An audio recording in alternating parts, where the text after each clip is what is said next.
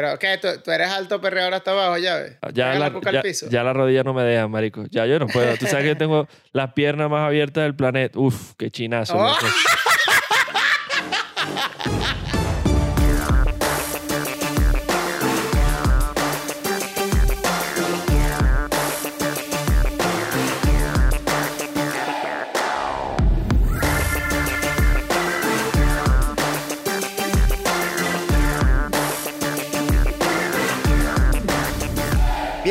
Bienvenidos, Bienvenidos a un nuevo a- episodio de Truco de Podcast. te tuve que mentir, te tuve que mentir Ah. porque si no, no iba a quedar bien. Te iba a imitar. No, pero está bien, está bien. Hazlo tú, completo, para ver. ¿Qué tal? ¿Cómo te queda la bienvenida? Bienvenidos a un nuevo episodio de Truco de Podcast. Un episodio, un episodio que está muy bueno, un episodio que teníamos tiempo hablando. así, así presentas Ah. todo el episodio tú. Recomendadísimo episodio, Coño. como si fuera a decir lo contrario. Es ¿sabes? que el- presentar el episodio, el intro del episodio, yo creo que es lo más Sí. difícil. De todo lo que uno hace en un episodio, yo creo que el intro es lo más fastidioso, porque como que, ay, qué fastidio volver a saludar, o sea, saludar a todo el mundo ahí cuando ya todo el mundo sabe que venimos a hablar huevonada y que vamos a estar en un capítulo, ¿qué más voy a Y- decir? Más Y que la lo- bienvenida. Lo, que hablábamos, me acuerdo de los primeros episodios que era, bueno, tú presentas uno, yo presento otro. Y al final yo me hice el huevón y te dejé presentar siempre. y, y por mí mejor, porque se me hace rarísimo decirle bienvenidos y no sé qué a alguien que no me está viendo y que no está ahí, ¿sabes? Sí, no, es muy raro. Tú te lavaste las manos ahí Como como Poncio Poncio, Pilato como Poncio, olímpicamente. claro. Es importante darle la bienvenida a los oyentes que nos están escuchando y gracias por la sintonía. Ah, ahí va, parezco de radio. Gracias por la sintonía, queridos oyentes. Ahor- Ahorita, en pleno episodio, el bicho dice tiempo de publicidad y mete una cuña ahí de Ariel el jabón. Cansado de caminar con unos zapatos que no dan la talla. Pásate uno. Vaya, lo peor es que los zapatos no son una, una, una publicidad. No, común. pero- Es una publicidad como en la radio. Es que yo no escucho casi radio, la verdad. La verdad creo que las plataformas digitales se han ido llevando por los cachos a la radio, pero desde, Sí. desde ya hace bastante tiempo. Creo que ya no es novedad. Igual debe tener su público la radio, no te creas. Claro, pero la gente que todavía como que no se adapta muy bien a, la- las plataformas de streaming como Spotify, como Apple Music, como eso, me imagino que la gente que, que va en los carros principalmente, yo creo que es donde más se escucha la radio. Sí, pero... yo creo que es raro que alguien en un dispositivo escuche radio, es menos común. Exacto, o sea, un dispositivo exacto. móvil. Pero, pues. pero igual, igual en los carros, creo que lo- los podcasters nos los estamos llevando por los cachos. Truco se la pasa recibiendo claro. mensajes. Muchachos, voy con ustedes al trabajo. Muchachos, con ustedes tomo claro. los viajes. Y lo entendemos, es obvio, es, es entendible. Yo creo que la radio quedó nada más para cuando tú quieres no pararle bola a nada, sino tener simplemente una bulla atrás y ya. Que hay momentos en los que a veces uno quiere tener simplemente algo como cuando uno ve una película Claro. y... Ruido de fondo. Y ya, ruido de fondo, exacto. Como que quieres apagar las neuronas un ratico y tener un acompañante, un ruido de acompañante. Sí, o y ya, cuando, o- que no haga más nada. Necesitas una excusa y dices, coño, ¿quieres venir a ver una peliculita y tal? Y al rato Netflix te está preguntando, disculpa, ¿estás ahí todavía? Sí, monstruo, aquí estoy, pero que- estoy haciendo lo malvado. El- sin distancia, con poquita distancia. Sin distancia, con poquita distancia. Te iba a preguntar si tú creías que la, la gente usaba la radio con ese mismo fin, pero yo lo veo más complicado. No, no, sí.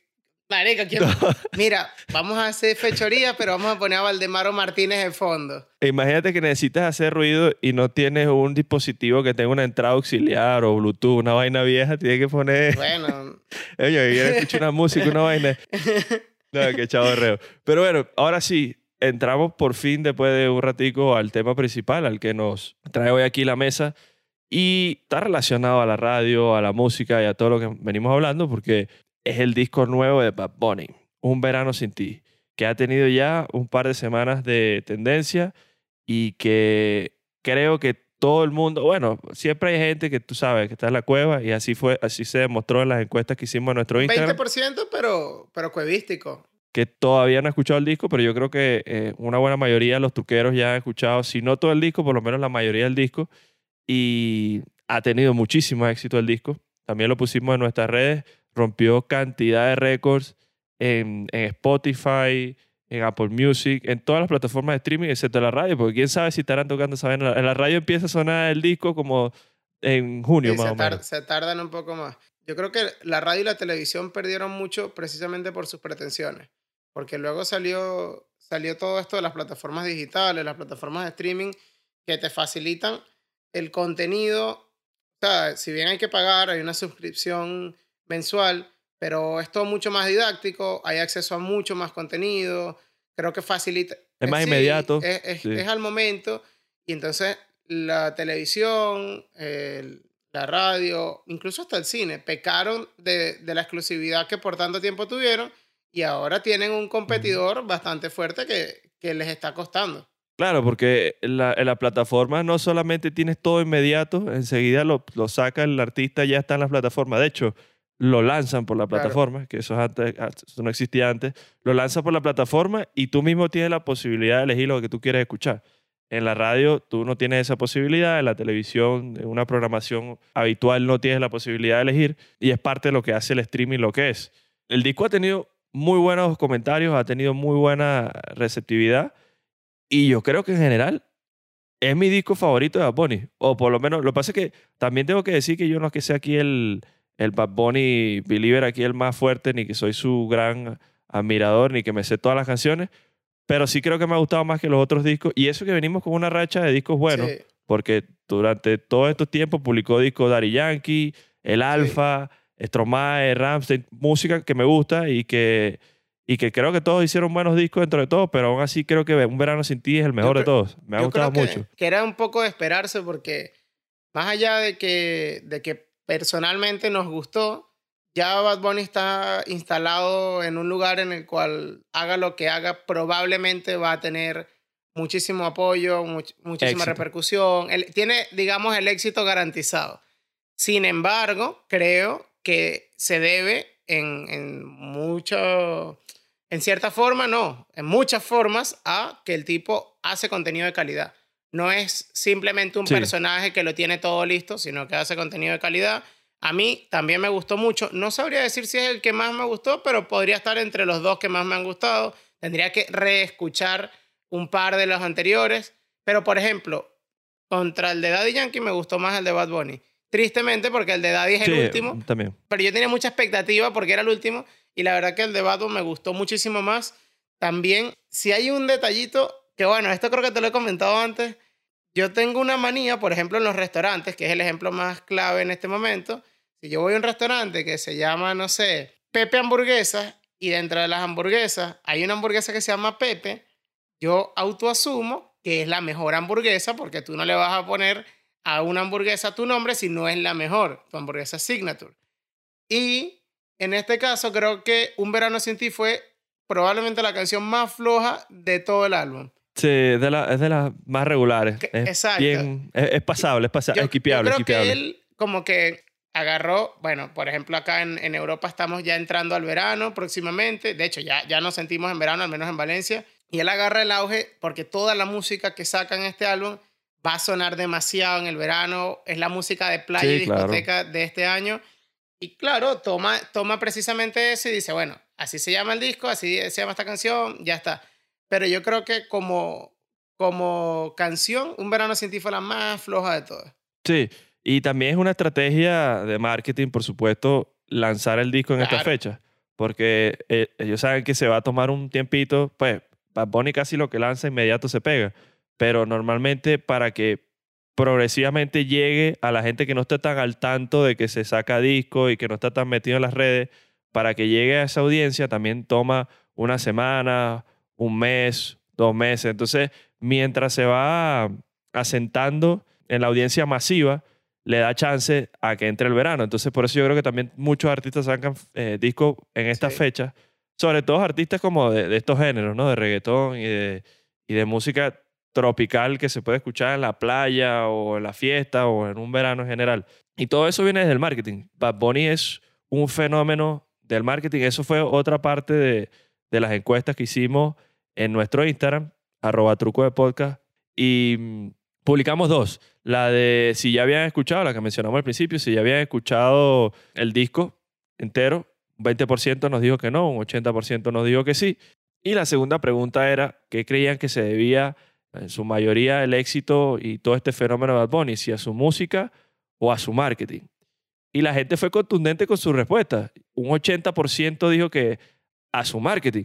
Eso no quiere decir, por supuesto, que su música no sea buena. Yo creo que su música es buena y, y él aporta al género porque eh, siempre está tratando de, de incorporar sonidos de otros géneros y, y de que no sea tan monótono el tema, que es una de las cosas que yo te mencionaba en el episodio de reggaeton, que a veces me sonaba sus discos pasados, siento que no tenían Sí. esa variedad, siento que solamente eran reggaeton trap y como que de pronto un reggaetoncito más, más nostálgico y tal, pero le faltaba un poco como de variación. Y él está abierto porque él ha grabado música de otros géneros. Aparte, ha hecho hasta corrida mexicana, eh, grabó bolero. Él está abierto a sonar otros géneros porque yo creo que ningún artista quiere ser encasillado Y, en, en y un solo género y ser En la monótono. actualidad, mucho menos. Y lo supieron marketear excelente porque además es todo el tema de la playa. Yo no sé si tú has visto los videos en YouTube. Que sí, con lo de Mario Casas y la novia de él.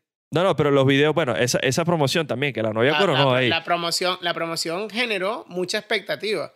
Y eso, y eso ya ayudó muchísimo. Y la novia coronó ahí porque dijo, "Eh, yo, yo promuevo, pero acá, Mario. La, la verdadera elegida de Dios. Se le fue, le fue muy bien. Pero si tú escuchas las canciones del disco en YouTube, tienen esta dinámica de ser 360. Entonces tú puedes rodar el video y ver que ellos están Ah, en la sí. playa hablando. Es bien chévere y novedoso.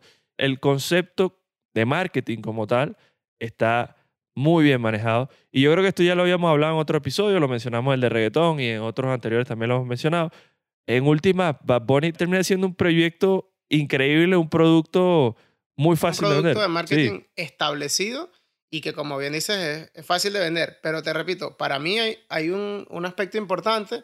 Por ejemplo, J Balvin me parece también un producto de marketing ya establecido, pero la diferencia, si bien no, no me parece que Bad Bunny sea el, can- el cantante que- con mejores dotes de todo, me parece, como te mencioné al principio, que es alguien que genera contenido de calidad con cada una de sus producciones. Si bien eso está apoyado pre- precisamente por su equipo de trabajo y muy sustentado por la tranquilidad de que aun cuando no fuese así, su marketing lo va a representar y lo va a exponer y, se- y Sí. ya tiene un fandom que lo va a apoyar, creo que el tipo... Un culto esa eh, vaina. Esa vaina ya es un culto, el culto de Bad Bunny. Totalmente, totalmente.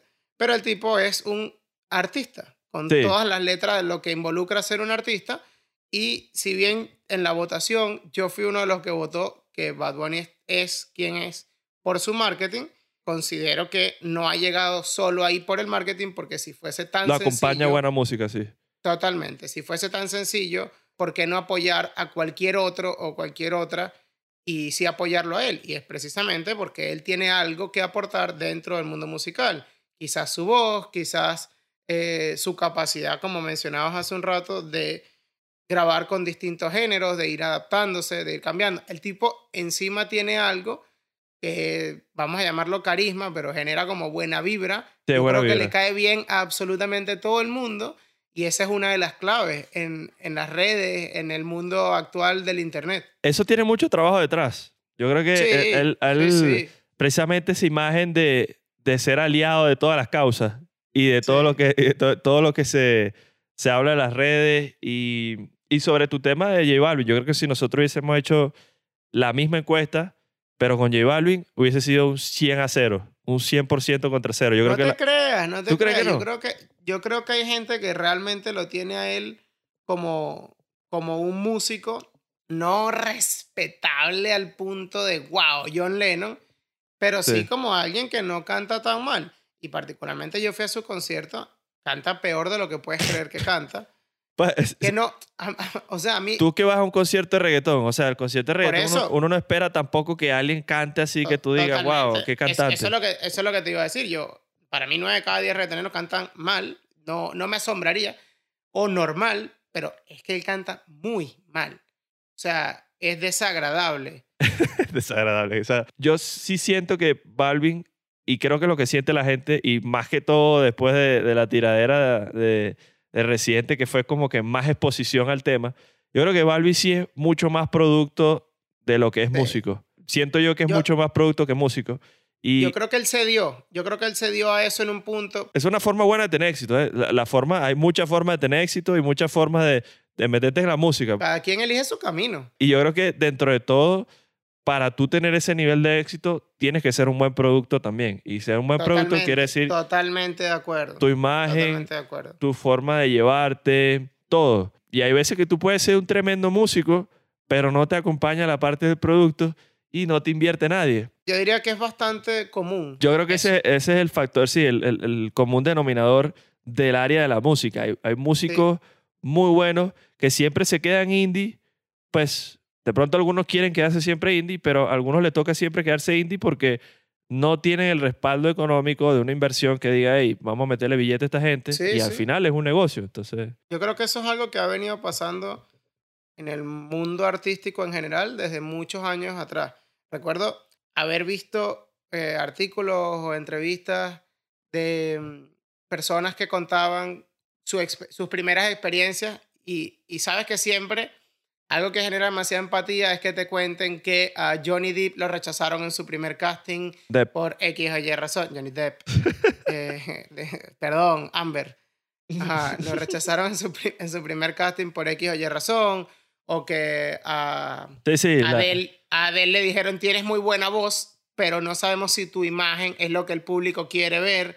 Que son cosas que tú dices, wow. Claro, dices wow después que ella ya se convirtió en alguien, pero eso es más común de lo que uno cree, no solo en el mundo de la música, la verdad es que es en bastantes escenarios de exposición pública, y en cierta medida es porque hay, hay algo en saber ser un producto público, en, en venderse, que no todo el mundo lo tiene, y precisamente Balvin es alguien que lo tiene, sí. pero yo creo que la base siempre inicia de tener, tener talento o tener una forma de presentar claro. tu producto, que es la música, y luego saber venderte. Y claro, llega un momento en el que te toca elegir.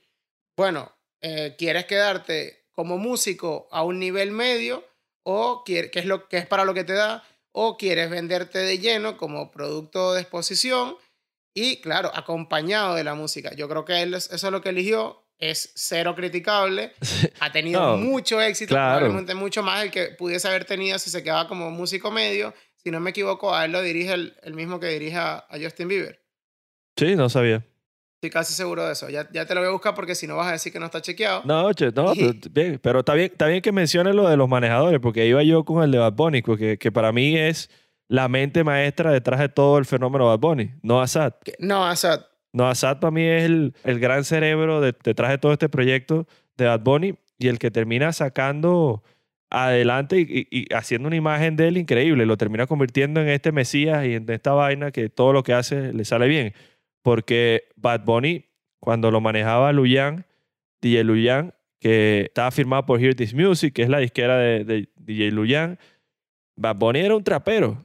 Y, y la gente, a la gente le gustaba su contenido y le gustaba su música, congeniaba con él, pero no era el fenómeno mundial que es ahorita Bad Bunny. Yo creo que Bad Bunny da, ese brinco cuando lo empieza a manejar Noah, eh, que es el, CEO y director de, de Rimas, que es la disquera, que también es el manager de, de Karol G, de Arcángel y de muchos que han visto su carrera. eso es un, un factor común también, porque acabo de buscar y sí, Scooter Brown es el, el manejador de J Balvin y es el manejador de Justin Bieber, de Ariana Grande, de la banda Estaca Pop.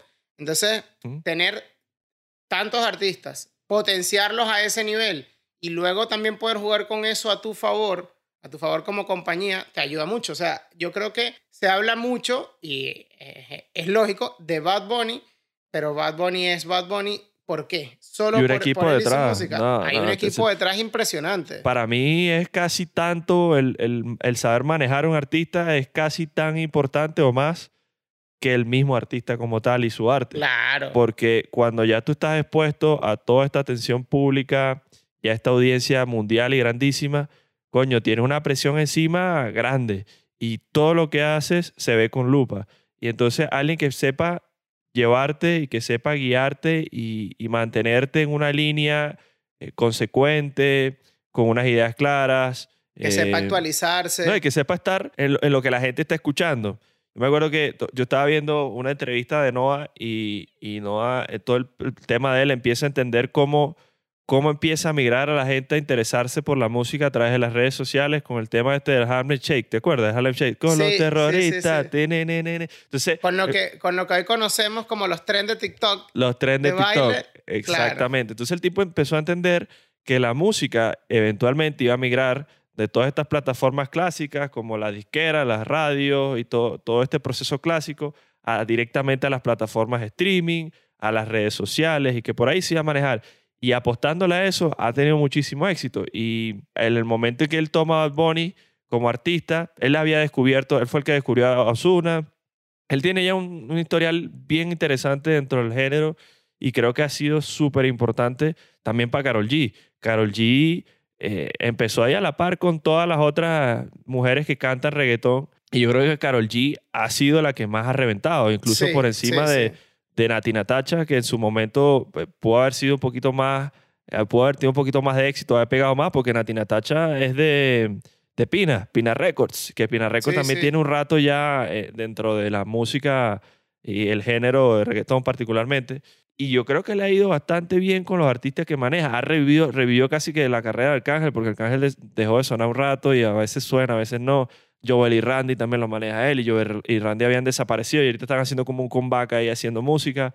Entonces, es muy importante el marketing. Bad Bunny ya es al punto en que hace, ya, ya lo están casteando para películas de Marvel, de, de vaina Claro, de- imagínate. Claro, claro, un, claro. un personaje de, de Spider-Man que sale en dos ediciones ahí de Sí, sí.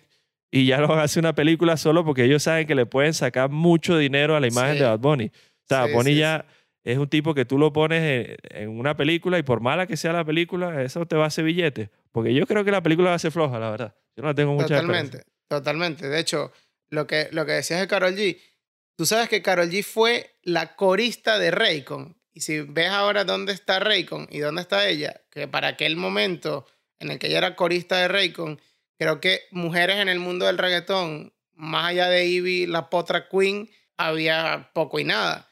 Y Carol ha llegado que, por ejemplo, en el episodio del reggaetón que hicimos nosotros, en, en los ratings, la pusimos en, en los más altos. Mucha gente que nos respondió el rating la pusieron bien, bien arriba, de los Sí, casi claro. S. A o S la claro, pusieron. claro. La bichota. La bichota. Y, y es parte precisamente de, de todo ese marketing. Y como bien dices, ahora Bad Bunny es un producto a nivel, puede salir en una película de Marvel que no necesita un nivel de exposición, pero que se vendría muy beneficiado. O sea, imagínate el nivel que puede llegar a alcanzar. El detalle que yo creo que yo tengo, este es un comentario un poco hater, yo tengo una, yo tengo una vaina con, con las personas que hacemos famosos como sociedad, me voy a incluir. Ajá. A ver, el trabajo de Noah es claro, lo que ha hecho Bad Bunny es claro, pero esa parte de pasar de ser fanático de alguien a, a volverse una religión, Sí. ¿entiendes lo que te digo? A Sí, sí, sí. trascender esa línea. Por ejemplo, eh, el otro día leí un hilo en Twitter cuando sale el, el disco sobre la canción Titi. En específico, Titi, que es muy buena, de mis preferidas del de las álbum. mejores, claro. Y entonces era un hilo. Imagínate dedicarle un hilo. Yo que leí el hilo entero esperando que en algún momento alguien dijera que era en broma. No, era en serio.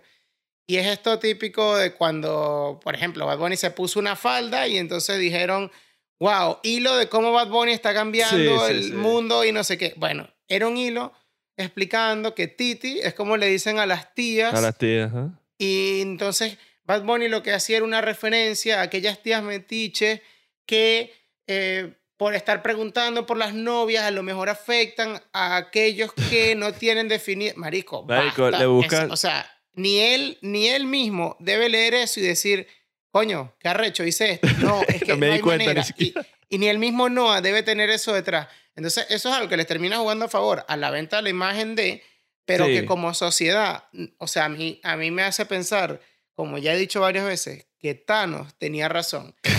A lo mejor hay que chaquear los dedos y raparse unos cuantos. Claro, es que el misticismo, meterle misticismo detrás a todo lo que se hace y que hayan significados ocultos y mensajes Sí. detrás y que todo tenga un sentido, vende, por supuesto.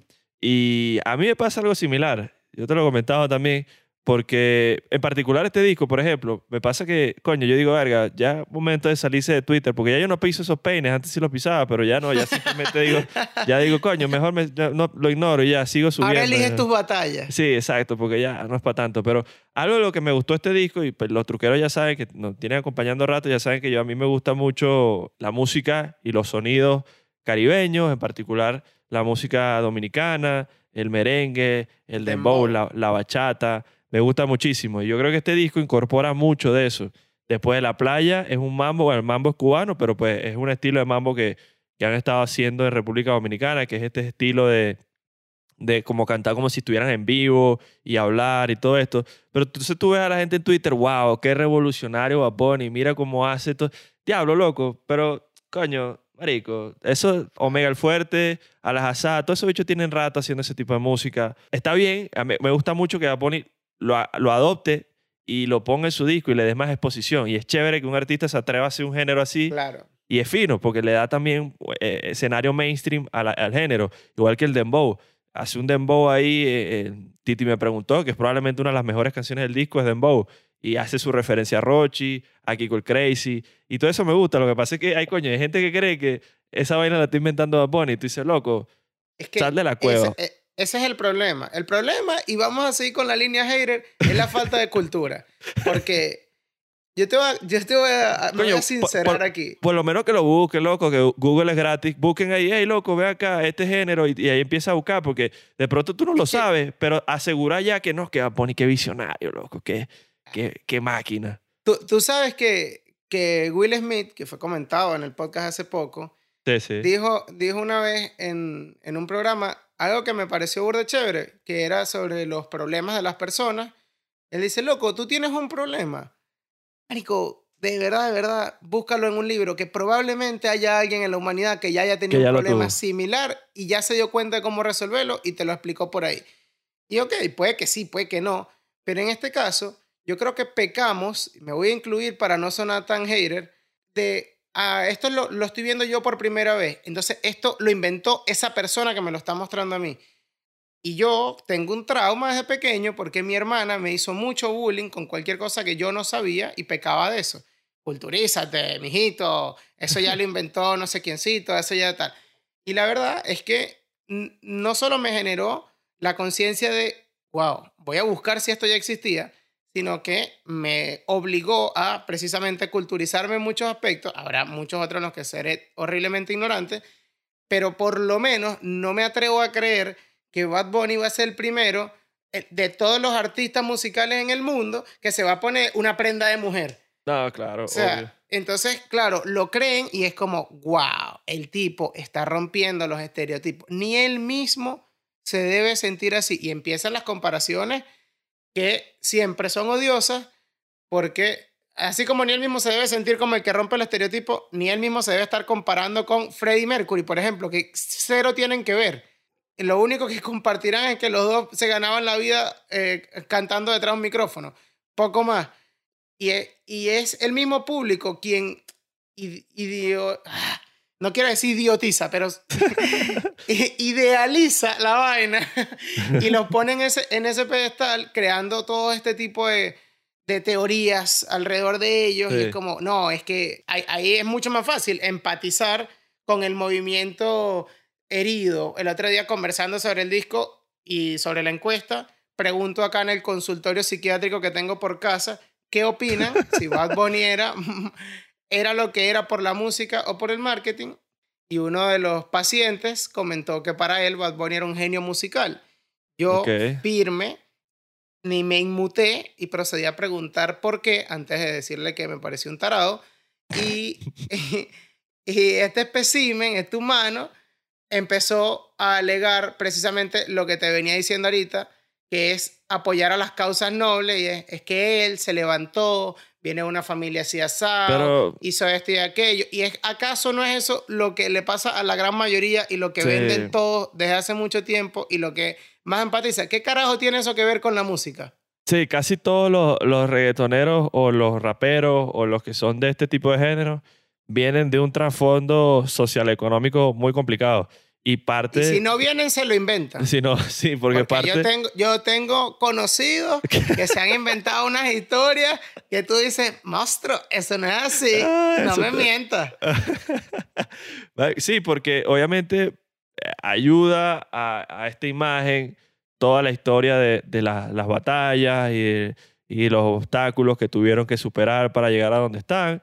Y ese discurso viene bien, y está bien. Y, y es chévere saber que alguien tuvo que trabajar por lo que tiene hoy.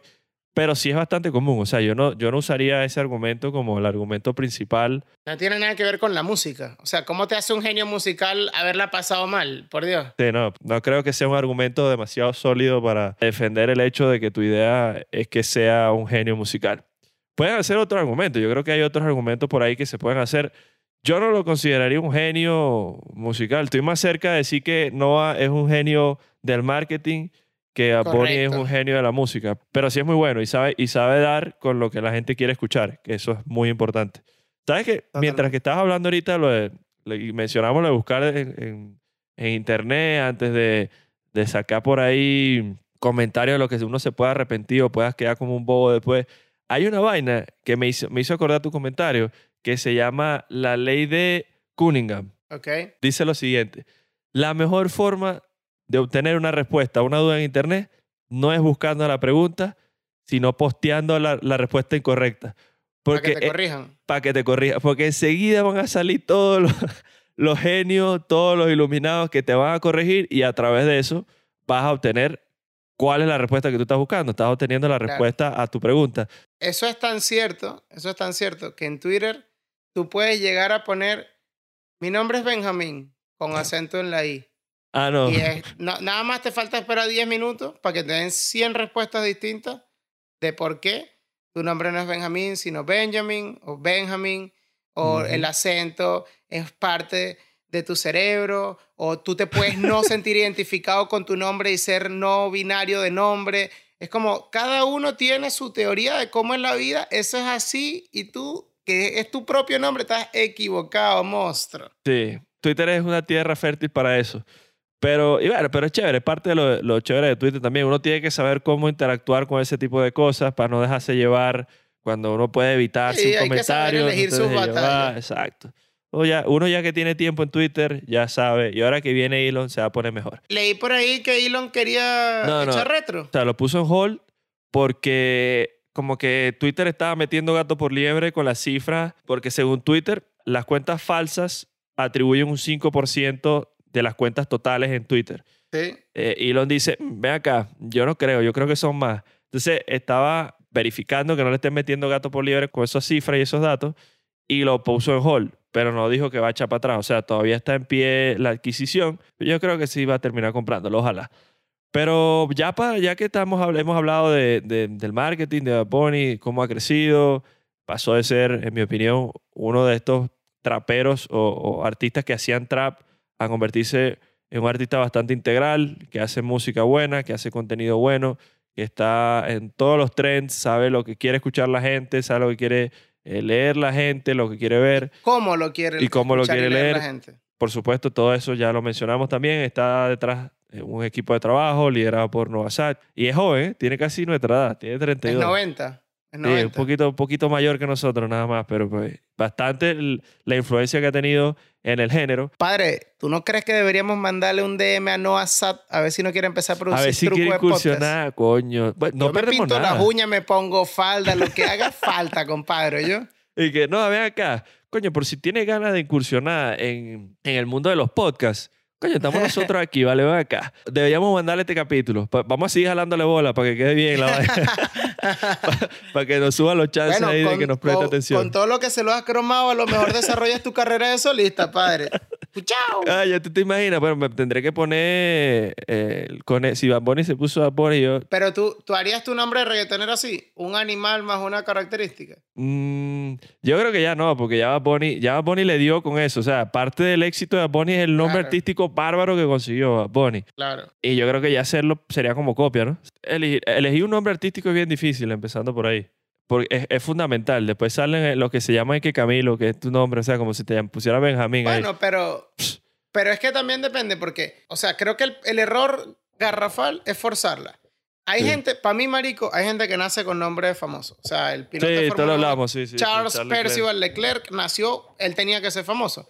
Pero Chayanne se llama Elmer Figueroa. Sí. Él no iba a ser famoso. Igual un visionario, Y- porque Chayanne es un nombre que yo diría, coño, Está de pinga. está bien, pero, verga, después de conocido, porque Chayanne, ¿qué es eso? ¿Cómo te llamas tú, Chayanne? Pero por eso, yo creo, que- yo creo que la vaina es no forzarlo, sino ver por ahí qué te gusta, con qué te identificas y tal, y, y luego instaurarlo. Porque una vez ya es conocido, es más fácil, ¿sabes? Sí. Hay mucha, hay mucha gente que lo que se ha puesto es Quique, bro. su segundo nombre, marico.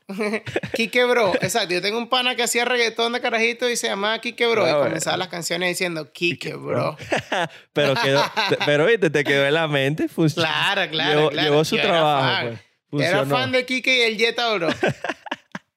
Bueno, ahora sí, hablando de- del disco como tal, nosotros vamos a hacer una dinámica para Instagram donde vamos a poner Para Instagram. para Instagram. Y bueno, y para Instagram y, y Twitter también, en donde vamos a poner cuál fue nuestra reacción después de una semana de las canciones, cuáles creemos que son las más bárbaras, las más duras y No seas tímido. No dijimos cuáles son las más bárbaras, sino cuáles son las más psicópatas. las más psicópatas, ¿verdad? La, Exacto. la que son una locura. Esa, pusimos las la, la que son demasiado psicópatas, las que son buenas, pero no llegan a ser demasiado psicópatas, y las que Y las son que hay como que las que se saltan, pues, que no son malas, pero pues, si me sale, las salto. Exacto. Se escucharon una vez y ya está. Ajá. Igual es bueno que expliquemos aquí por qué elegimos algunas de las canciones que, que elegimos y atrevernos de pronto a, a decir cuál creemos que es el palo del disco. ¿Cuál crees tú que es el palo del disco? La que tú dices, diablo, esta canción es la mejor del disco. O no la que más te guste. No, para mí, para mí el palo y la que más me gustan son dos cosas distintas. Para mí el palo es Titi. Ok. Titi y, y Ojitos Lindos para mí son las más que tal, más que tal. Y a mí, marico, la que más me gusta puede ser Después de la playa y si no, Ojitos Lindos. Yo creo que Después de la playa es la que más me gusta. Es que esas tres yo creo que son el, el podio. Después de la playa, Titi me preguntó. Y bueno, y, y Ojitos Lindos, pero yo también metería ahí el apagón. El apagón es buena. Marico, lo que pasa es que el apagón Es muy muy buena. es muy buena, pero para mí no entra, no entra en el top. No, no entra en el podio. en el top 3 no entra. Ah, es que ese, ese ritmito ahí cuando entra con, con la percusión, cuando está medio cantando Coño, y, y después entra el, La que es con De Marías es buena la también. de María Otro también. muy buena. Esa es más indie porque de María es bien indie.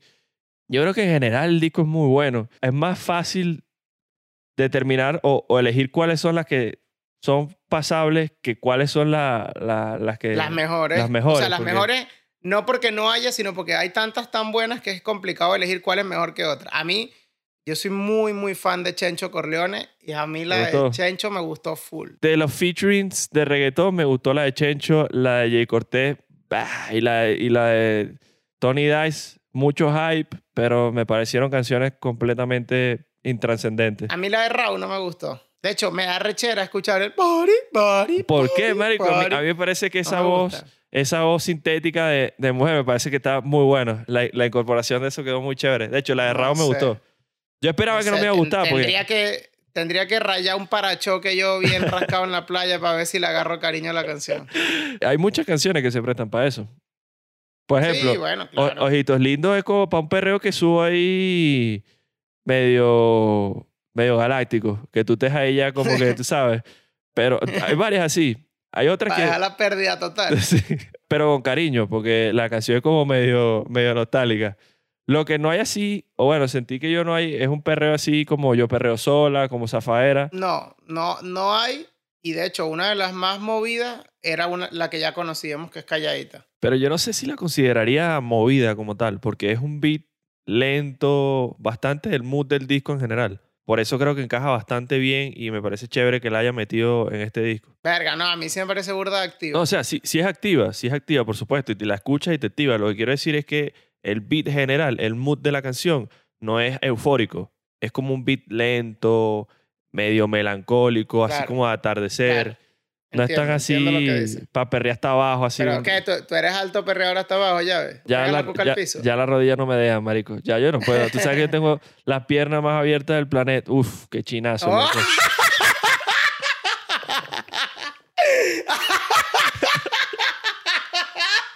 No puedes cortar eso. No, no lo voy a cortar. No, pero eres lo, un cagón si cortas no lo voy a eso. cortar. No, qué bueno. lo que quiero decir, no lo voy a cortar. Te Lo quiero, botaste, marico. Qué buena, verga. quiero eh, expandirme sobre el comentario y, y explicar qué quiero decir.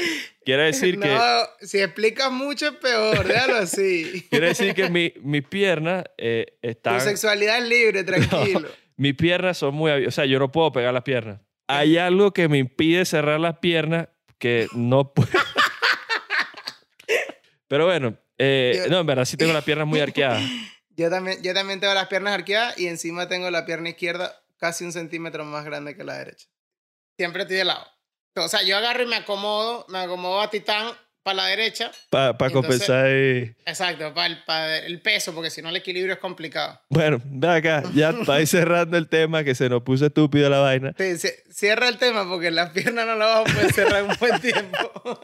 Pero tú sabes que sí, a mí me han dicho que si me operan esa vaina paso del metro ochenta, ¿no? Que me, me subiría como 5 centímetros, 6 centímetros. Verga, averigua para los dos. Dile si dos por uno no, no llegamos ahí, porque ese 1.68, ¿qué va? Bueno, para ya ir cerrando y terminar de hablar del disco, ahí vamos a soltar. Me imagino que lo- los truqueros van a emitir sus comentarios cuando soltemos las imágenes. Pues yo creo que no hay ninguna polémica así que tú digas, wow, que. Yo que- creo, yo creo que más bien vamos a estar bastante apoyados como en la encuesta del marketing. Yo creo que uno que otro por ahí va a decir, no, ¿qué, vas a- qué estás haciendo? La de, la de Jay Cortés fue durísima. eh, la de Tony Da es increíble que haya vuelto para hacer un disco con, con una canción con Bad Bunny. Pero en general yo creo que vamos a estar eh, coincidiendo por ahí una que otra que, que no. Pero yo creo que la gente en la may- su mayoría le gustó. Ya yo he visto un par de hipsters diciendo, no, que este disco es una mierda, no entiendo por qué la gente... Sí, Oye, bueno. señor, viva su infelicidad de vida usted solo, yo, déjelo más disfrutar nunca, su vaina. nunca va a faltar la gente que se cree superior porque le gusta sí. o no le gusta algo que a todo el mundo le gusta. Para más opiniones sobre Un Verano Sin Ti, Bad Bunny y todo lo que genera. Coño, yo quería hacer un comentario antes que no se me olvide, que aquí somos de, del Alfa. El Alfa, tú sabes que el Alfa, cuando Bad Bunny todavía era eh, eh, Bad Bunny eh, empezado, el 2016 por allá, el Alfa fue uno de los primeros que grabó con Bad Bunny. Correcto. Un visionario, ¿eh? Uno de los primeros que no era parte de Hear This Music que grabó con Bad Correcto. Bunny. Con el remix de, de Maga, Ge, Gi, Go, Gu, temazo, yo. Encima eso es un temazo. Es un temazo, marico. Buenísimo. Pero bueno, muchachos, arroba truco de podcast en todas las truco de podcast. Arroba podcast. Truco de podcast.